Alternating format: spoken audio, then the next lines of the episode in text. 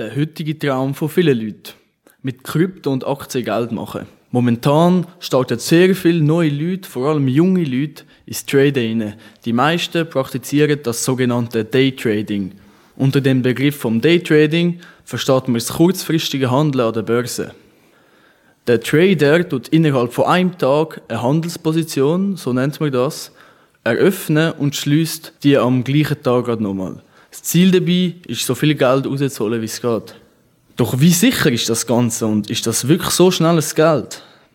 Diverse Studien zeigen, dass zwischen 90 und 95 Prozent von allen Händlern beim Daytrading Geld verlieren. Um nicht zu dieser Mehrheit zu gehören, ist viel Training, Know-how und ein ausgereiftes Risiko- und Geldmanagement notwendig. Doch wenn es jemandem gelingt, das Traden zu beherrschen, macht er viel Geld. Jeder, der damit anfängt, sollte sich zuerst gut informieren und dann mit sogenanntem Internetgeld anfangen, um nicht gerade sein ganzes Geld zu verlieren. Also passe auf euch auf.